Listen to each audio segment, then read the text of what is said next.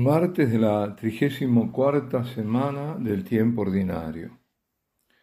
Lectura del Santo Evangelio según San Lucas. En aquel tiempo, como algunos hablaban del templo, de lo bellamente adornado que estaba con piedra de calidad y exvotos, Jesús les dijo, Esto que contempláis llegarán días en que no quedará piedra sobre piedra que no será destruida. Ellos le preguntaron, Maestro, ¿cuándo va a ser eso? ¿Y cuál será la señal de que todo eso está para suceder? Él dijo, mirad que nadie os engañe, porque muchos vendrán en mi nombre diciendo, yo soy, o bien, está llegando el tiempo. No vayáis tras ellos. Cuando digáis noticias de guerras y de revoluciones, no tengáis pánico, porque es necesario que eso ocurra primero, pero el fin no será enseguida. Entonces les decía, se alzará pueblo contra pueblo y reino contra reino. Habrá grandes terremotos en diversos países, hambres y pestes. Habrá también fenómenos espantosos y grandes signos en el cielo. Palabra del Señor. El Señor acababa de elogiar a la pobre viuda que como ofrenda para el templo pone muy poco y al mismo tiempo todo. Todo lo que tenía para vivir, con lo cual había dado mucho más que todos los demás, y aquello que nadie veía, Jesús lo vio. Aquellas dos moneditas de escaso valor mercantil para los hombres era nada, pero para Dios era la mayor ofrenda que le estaban haciendo. Pues, como a todos los que observaban la escena, nosotros también adolecemos del mismo defecto. Viendo las cosas, no las conocemos en su realidad profunda. Y por eso nuestro juicio es defectuoso, incompleto y a veces injusto. Porque la realidad que no alcanzamos totalmente a penetrar, el fondo de las cosas, en verdad pertenece al ámbito de lo superior y divino. A los discípulos y los que seguían estando con Jesús en el templo, los que habían escuchado el comentario elogioso que había tenido para con la viuda pobre, les vuelve a sorprender el Señor. Sí, sí, porque estaban en el templo admirando la construcción, con cuáles piedras de calidad había sido hecho y también los exvotos, es decir, los dones votivos que venían de los fieles, cuando Jesús los vuelve a desconcertar. Todos están viendo lo inmediato, lo que está allí, y en aquel momento, estando como estamos todos, a nuestra realidad de este lugar donde estoy, aquí, y este instante que estoy viviendo. Para el Hijo de Dios no es así. Bueno, ciertamente que comparte estas experiencias de todos los demás, percibe lo mismo, pero ve mucho más allá, porque puede penetrar lo profundo de las cosas y conocer lo que ha de venir como consecuencia de lo que hoy se vive. Por eso, la admiración de todos aquellos acompañantes del Señor se trastoca en desilusión cuando les dice, esto que contempláis llegarán días en que no quedará piedra sobre piedra que no sea destruida. Los discípulos quieren saber de su maestro cuándo va a ocurrir lo que está anunciando y qué señales que anticipen esa calamidad profetizada habrá. Seguramente quieren saberlo con la intención de estar preparados para huir. La respuesta del Señor es tan amplia que abarca dos tiempos diferentes y lejanos entre ellos. El más inmediato y otro antes de la manifestación de su venida en gloria. Es decir, son dos profecías que parecerían confundirse en una.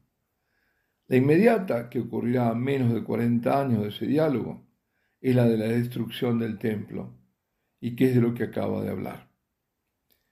Pero la del tiempo remoto es cuando primero les advierte, mirad que nadie os engañe, porque muchos vendrán en mi nombre diciendo, yo soy, o bien, está llegando el tiempo, no vayáis tras ellos. Es decir, vendrán diciendo que son de Cristo, que Jesucristo les habla, todos falsos maestros, falsos profetas, falsos mesías, falsos videntes. No hay que seguirlos, no hay que escucharlos.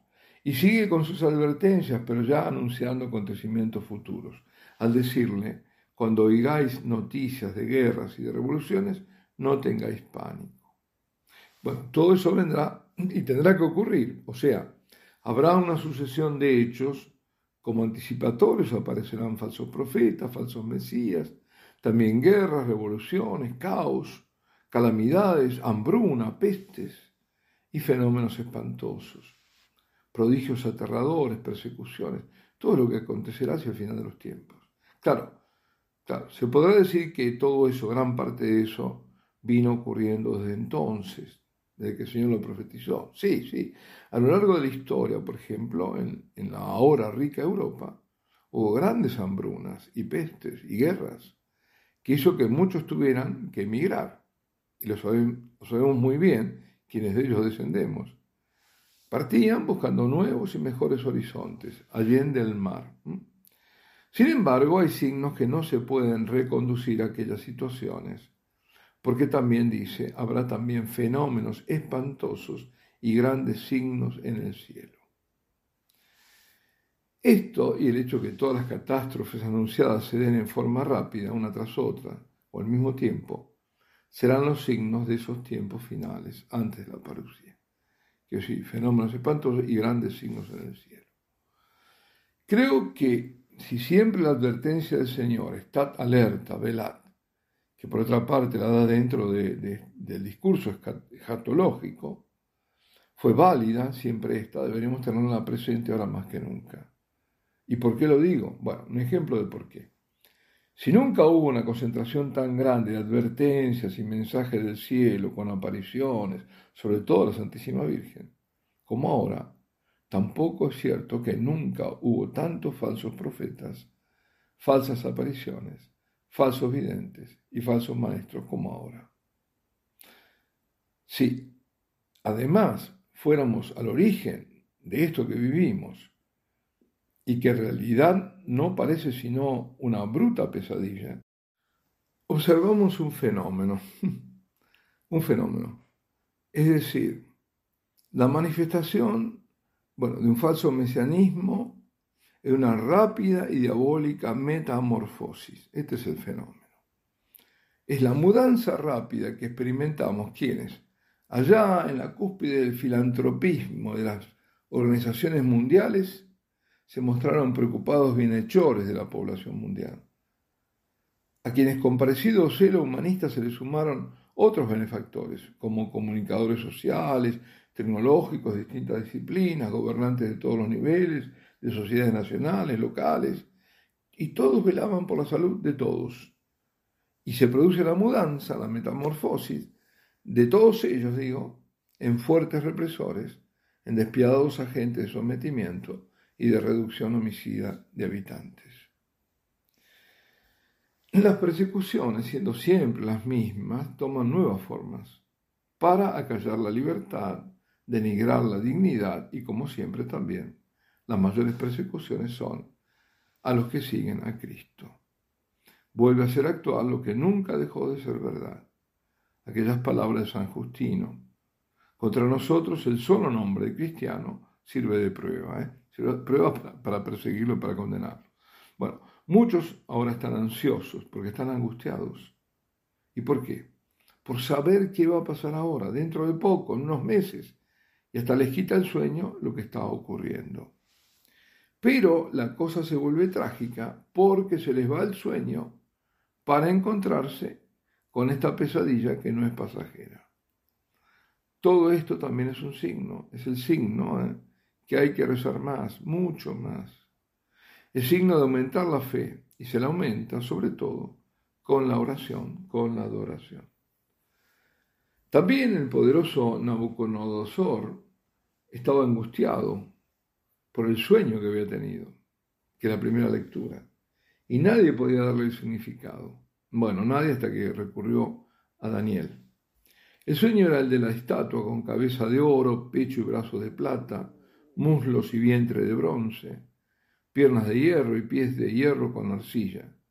Y de pronto una piedra arrojada, pero sin intervención humana, dio en los pies y los destrozó, toda la estatua colapsó y se desintegró y fue el polvo llevado por el viento, mientras la piedra se volvía montaña y ocupaba toda la tierra. Daniel explica que el oro es el imperio de Nabucodonosor, luego lo seguirían otros de acuerdo al material, ¿eh? es decir, oro, después plata, etc., hasta un último que aparecerá como fuerte, pero no lo será, es decir, la imposibilidad de alear el barro con el hierro. A esta profecía de Daniel se, se le ha dado muchas explicaciones con la visión de lo que ya ocurrió.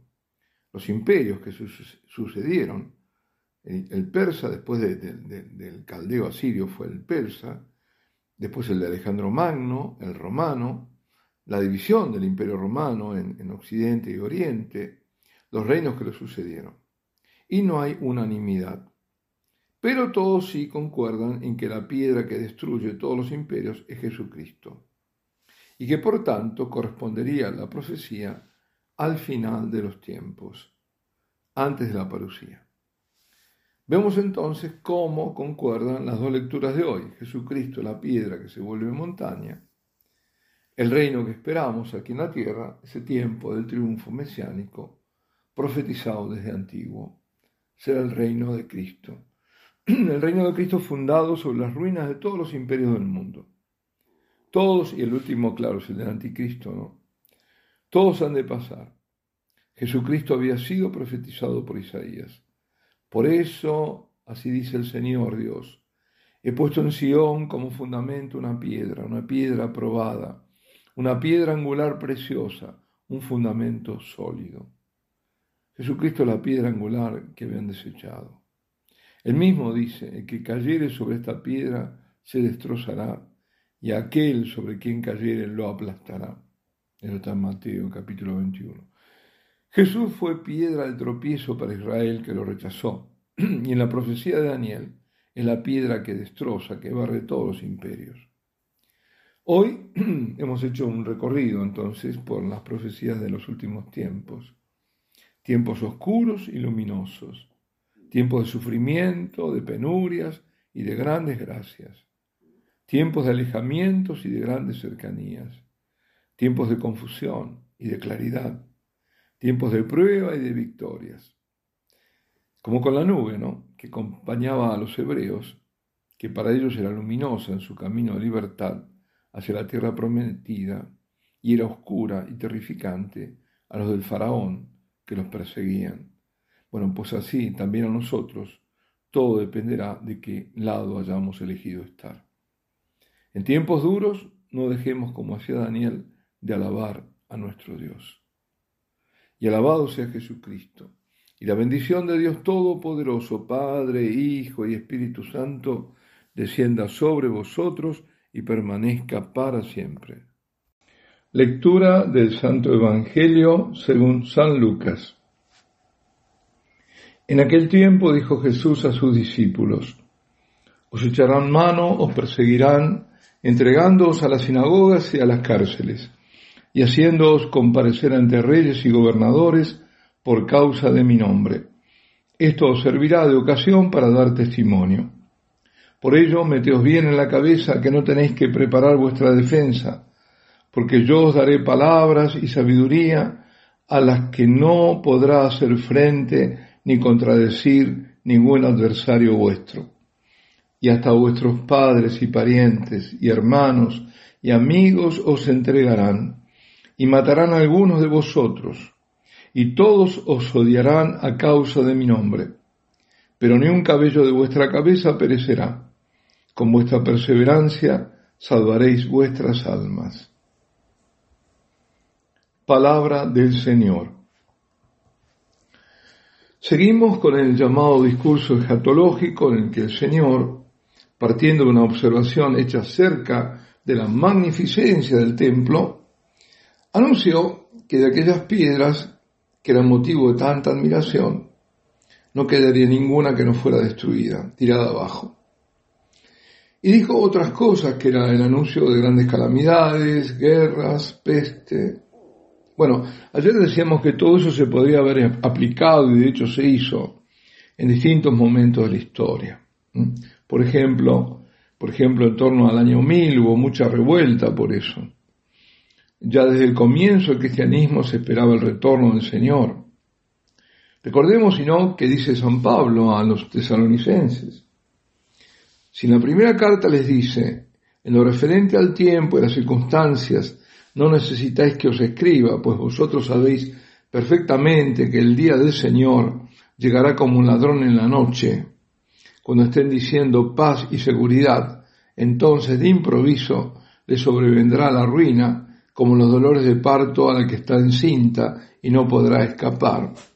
Esto lo dice en la primera. En la segunda carta, como muchos estarían alborotados, les clama, les aclara, recordándoles, a propósito a la venida de nuestro Señor Jesucristo y de nuestra reunión con Él, os rogamos, hermanos, que no perdáis fácilmente la cabeza, ni os alarméis por alguna revelación, rumor o supuesta carta nuestra, como si el día del Señor estuviera encima.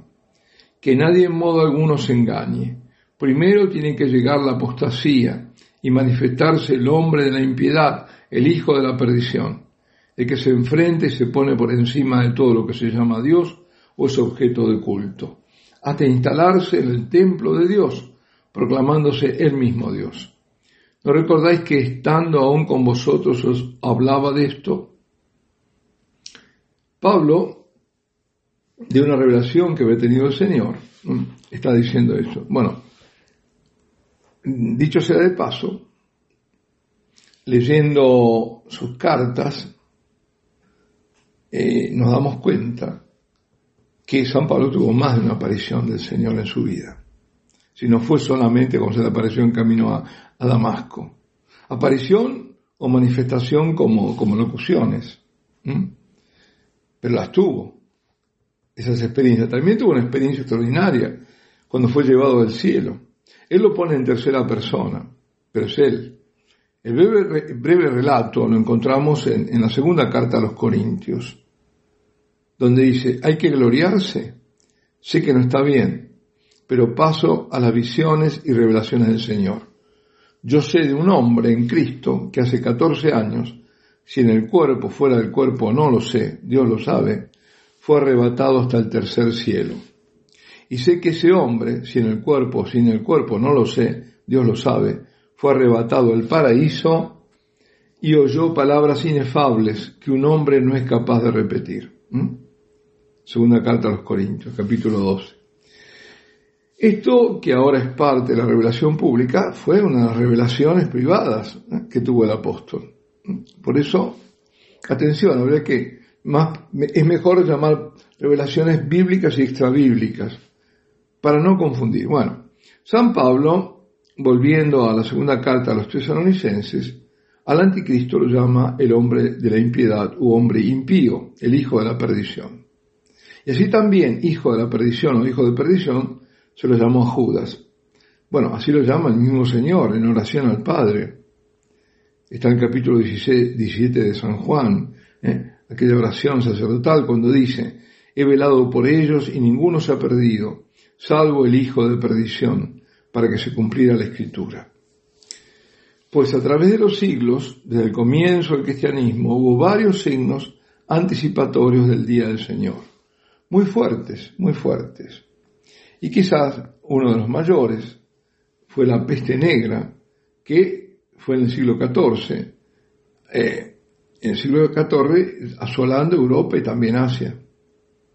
Se calcula, se calcula, pero no se sabe bien los números, pero que la devastación alcanzó a más de 100 millones de muertos por la peste, 100 millones de muertos, pero más quizás algunos dicen 200. Bueno, también en el siglo XIV fue la guerra de los 100 años.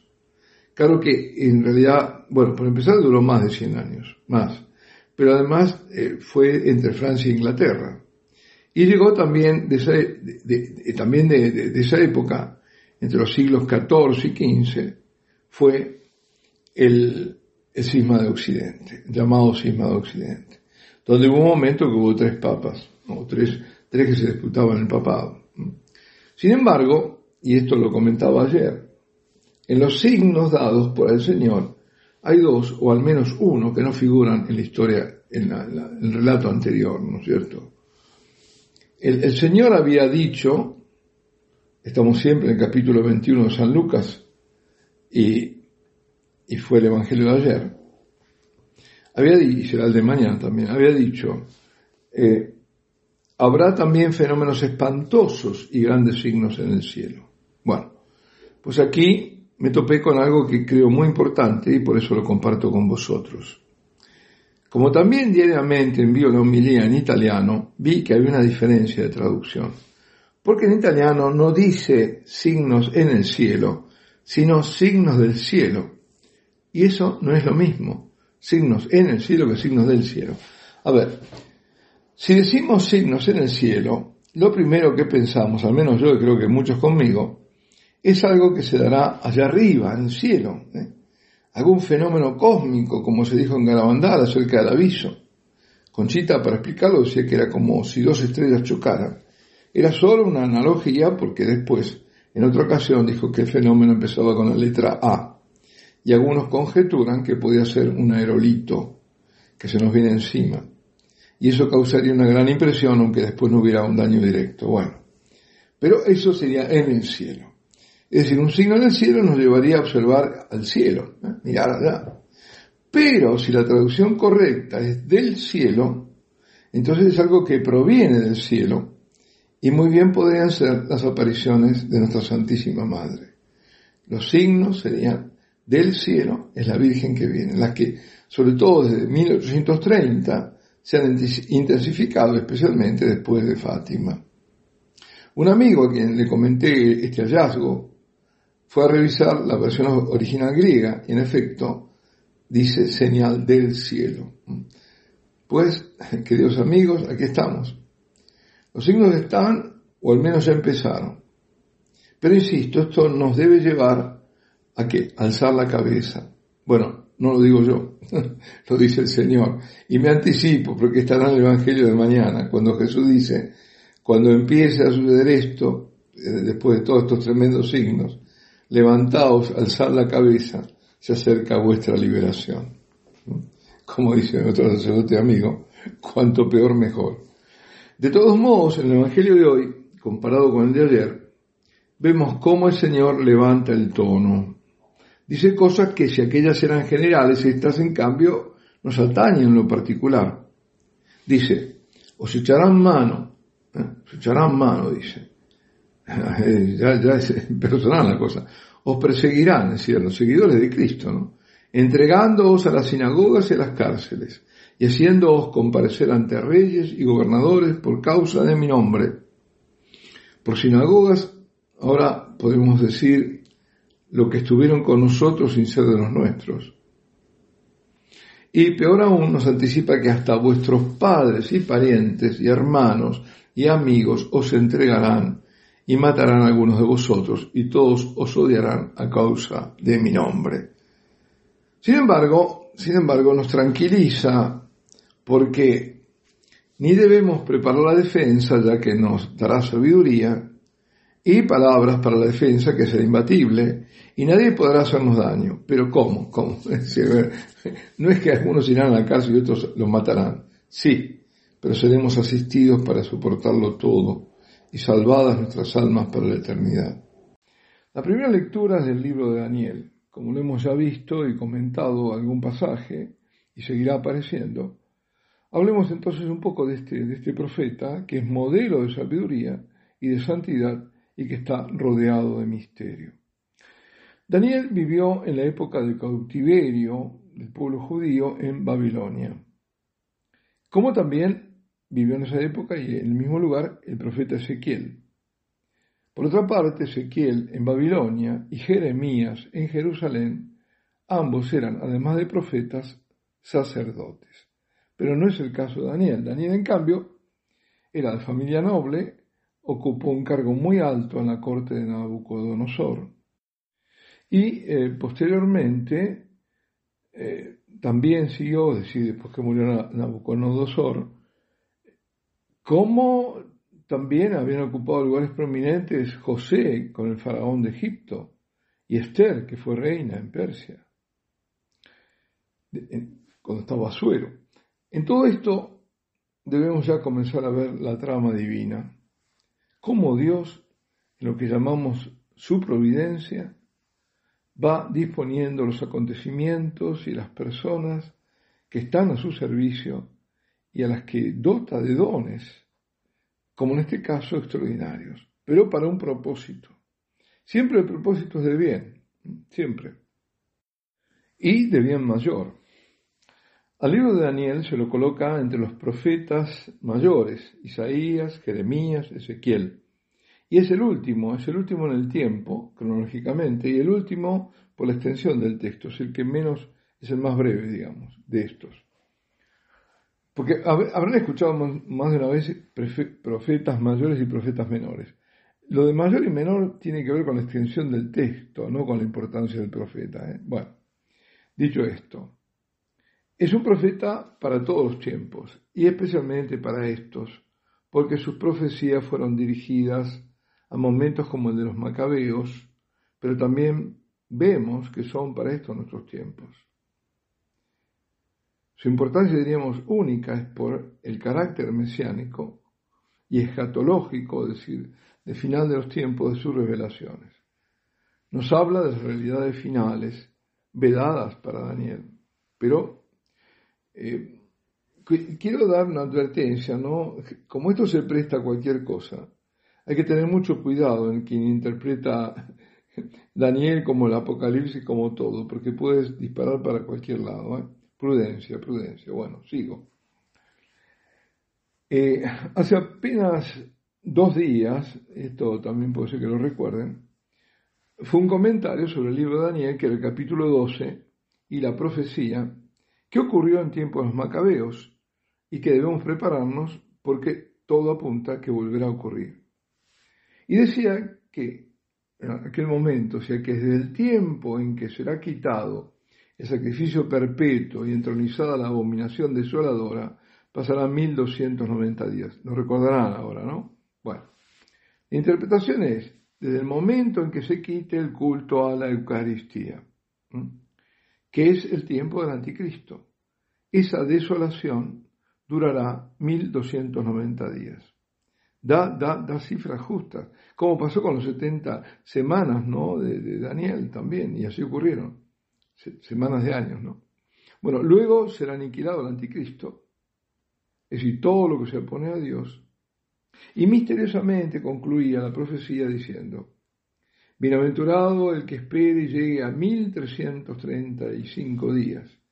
Tú, empero, marcha hacia tu fin y descansa le dice a Daniel, y te levantarás para recibir tu herencia al final de los días. En esos 45 días, que es la diferencia entre 1335 y 1290, hay un misterio que Dios no, no, no, no lo revela. Es decir, está sellada la profecía, no se sabe más. ¿eh?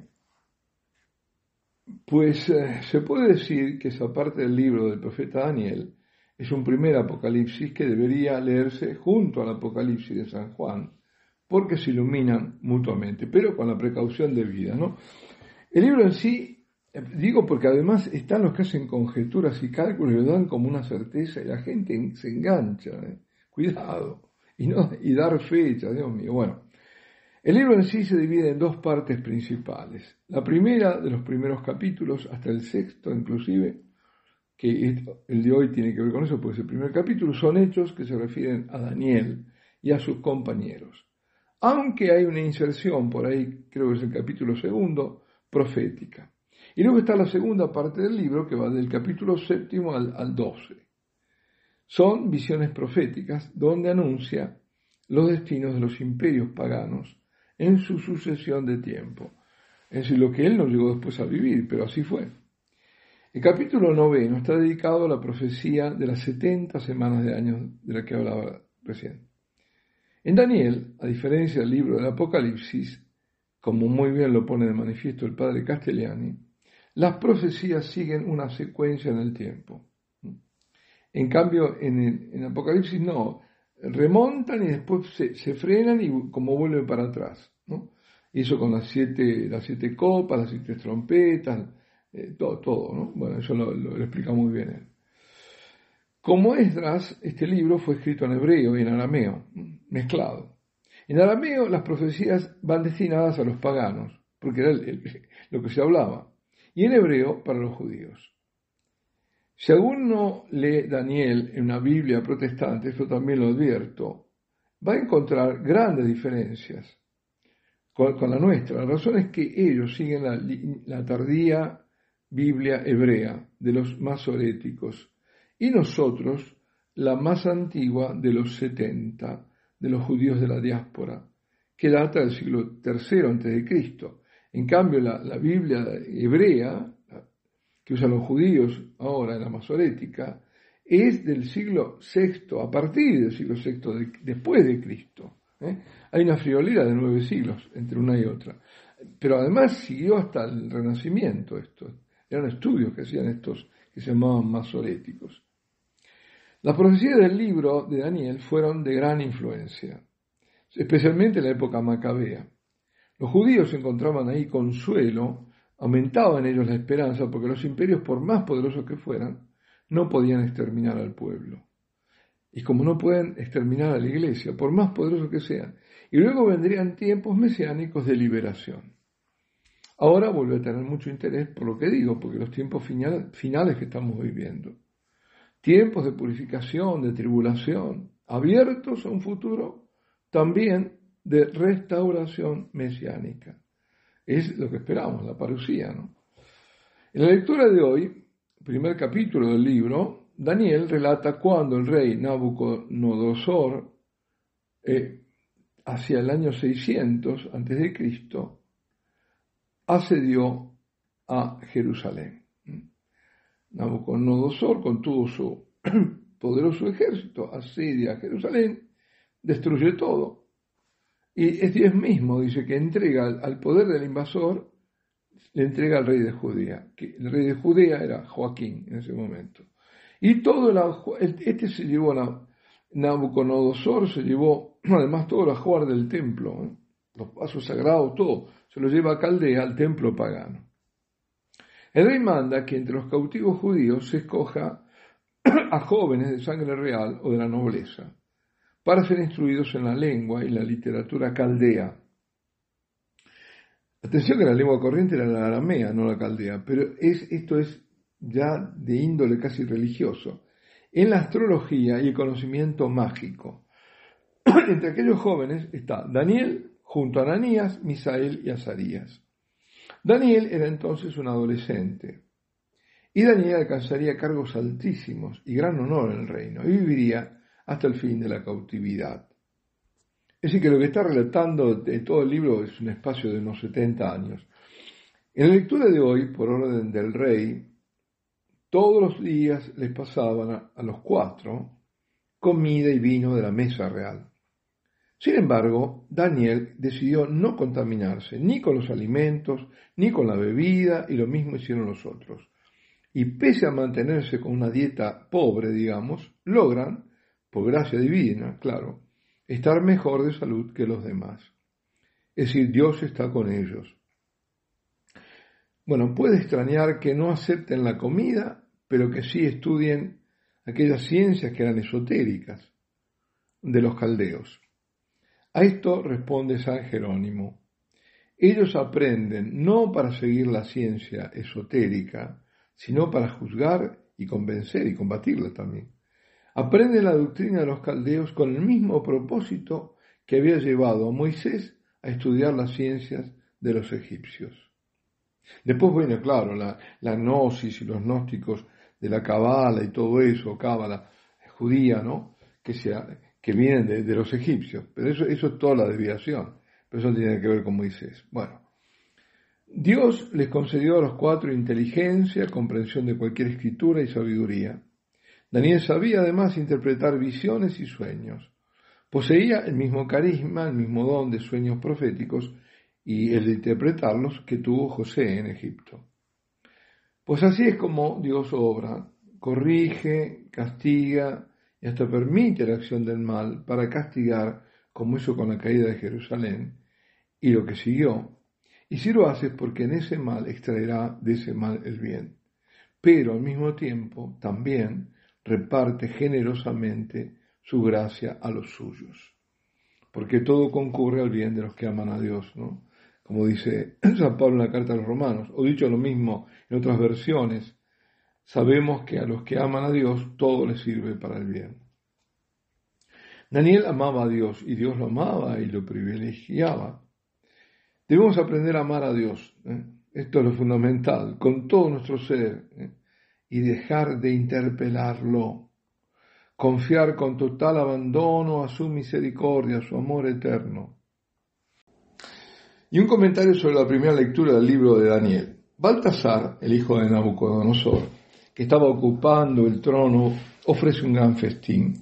¿Qué es sacrílego? ¿Por qué? Porque usa los vasos de oro y de plata que había traído el padre del templo de Jerusalén. Y los usa para beber vino, él, sus mujeres, sus concubinas y los invitados, que eran, eran mil. Y de pronto ve en la pared una mano escribir. Baltasar, que ya estaba bebido, entró en pánico y llamó a Daniel para que interpretara las tres palabras que estaban escritas sobre la pared.